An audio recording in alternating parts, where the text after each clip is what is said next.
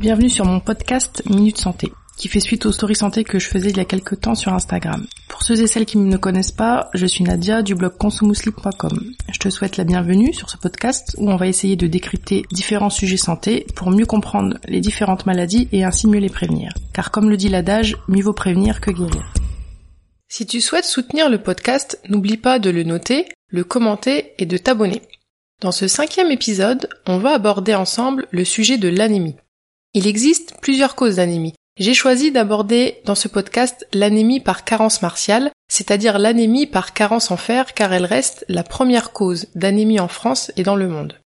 On verra dans un premier temps en quoi elle consiste et quelles en sont les principales causes et ses principaux facteurs de risque. Puis, on verra les grandes lignes du traitement et quelles mesures nutritionnelles associées adopter pour prévenir ou guérir une anémie. C'est parti pour ce cinquième épisode, je te souhaite une bonne écoute. Comme je l'ai déjà dit, il existe beaucoup de causes à l'origine d'une anémie.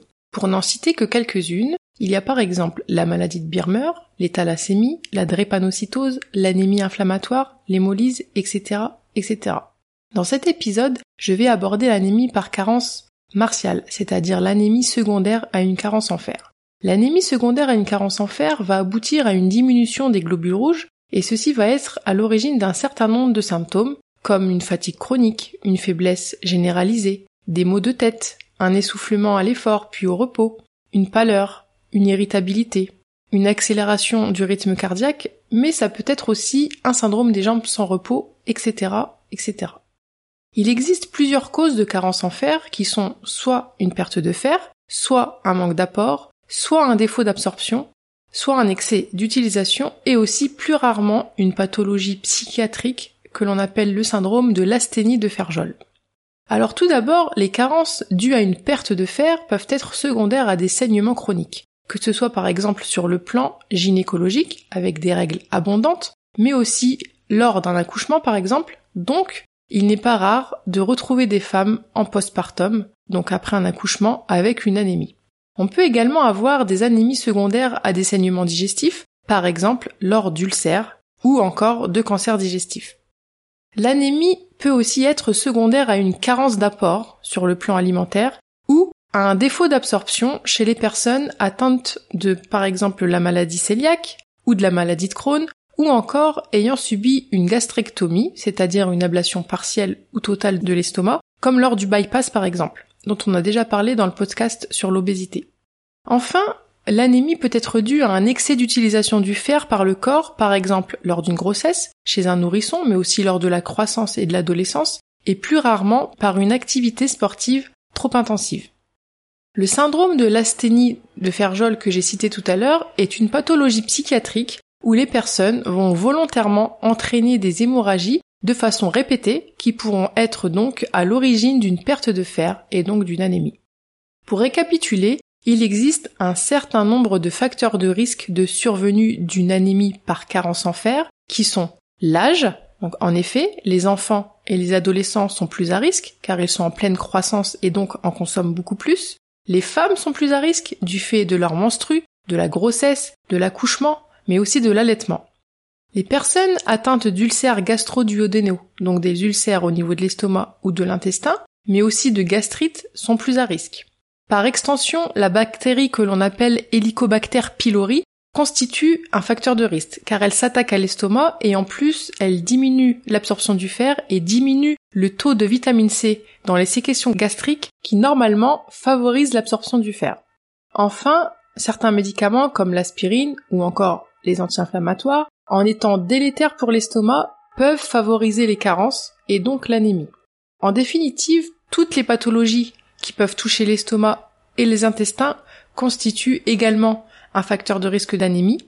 En effet, une majeure partie du fer est absorbée au niveau de l'intestin et plus précisément la partie de l'intestin que l'on appelle le duodénum. Comme on l'a dit tout à l'heure, la maladie cœliaque, la maladie de Crohn ou encore toute chirurgie au niveau de l'estomac ou de l'intestin, mais aussi les cancers gastro-intestinaux sont donc potentiellement à risque. Les carences alimentaires et enfin une activité sportive très excessive de par la transpiration et de par la destruction des globules rouges qu'elle occasionne sont aussi des facteurs de risque. L'anémie se diagnostique facilement. déjà de par les signes cliniques que l'on a cités précédemment, et enfin une simple prise de sang permet de confirmer le diagnostic. Maintenant que l'on a vu ce qu'était l'anémie par carence en fer, ses principales causes et facteurs de risque, voyons les grandes lignes de son traitement conventionnel ainsi que les mesures nutritionnelles qu'il convient d'associer en prévention mais aussi en traitement quand l'anémie est déjà installée.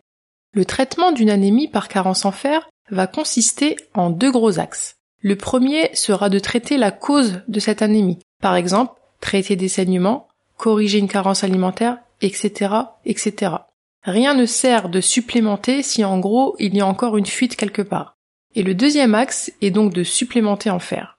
Une supplémentation conjointe en vitamine C est intéressante afin d'augmenter l'absorption du fer. En plus de cela, il convient de respecter certaines mesures hygiéno-diététiques. Il faut savoir avant ça qu'il existe deux types de fer. Le fer héminique ou hémique, les deux termes existent, présent principalement dans les viandes, et le fer non héminique, présent et dans les viandes et dans les végétaux. Le fer héminique est absorbé à un taux plus ou moins constant. Par contre, le fer non héminique est absorbé à un taux variable en fonction d'un certain nombre de facteurs que l'on va justement voir ensemble. Les produits laitiers et les jaunes d'œufs diminuent par exemple l'absorption du fer non héminique. C'est particulièrement la caséine et certaines formes de calcium qui diminuent cette absorption. Attention, ça ne veut pas dire qu'il faille totalement les bannir, en cas d'anémie ou en prévention. Non, c'est pas ce que je suis en train de dire. Mais il convient plutôt de les consommer avec parcimonie. Au contraire, la consommation des fruits et légumes, et notamment ceux riches en vitamine C, en vitamine A et en caroténoïdes, améliore l'absorption du fer non héminique. Les légumes verts sont particulièrement intéressants en cas d'anémie, ainsi que les céréales complètes. Le café et le thé, et surtout le thé noir, mais aussi le cacao, diminuent eux l'absorption du fer non héminique également. Donc ce sont les polyphénols qu'ils contiennent qui ont tendance à inhiber cette absorption. Pour résumer donc, il convient de consommer tous ces aliments et ces boissons ralentissant l'absorption du fer avec modération et à distance des repas principaux, et au contraire de favoriser la consommation des aliments qui favorisent l'absorption du fer, donc les céréales complètes, les fruits et légumes, surtout les légumes verts, lors des repas principaux conjointement avec des aliments riches en fer. L'anémie possède de nombreuses causes dont la carence en fer est la plus fréquente.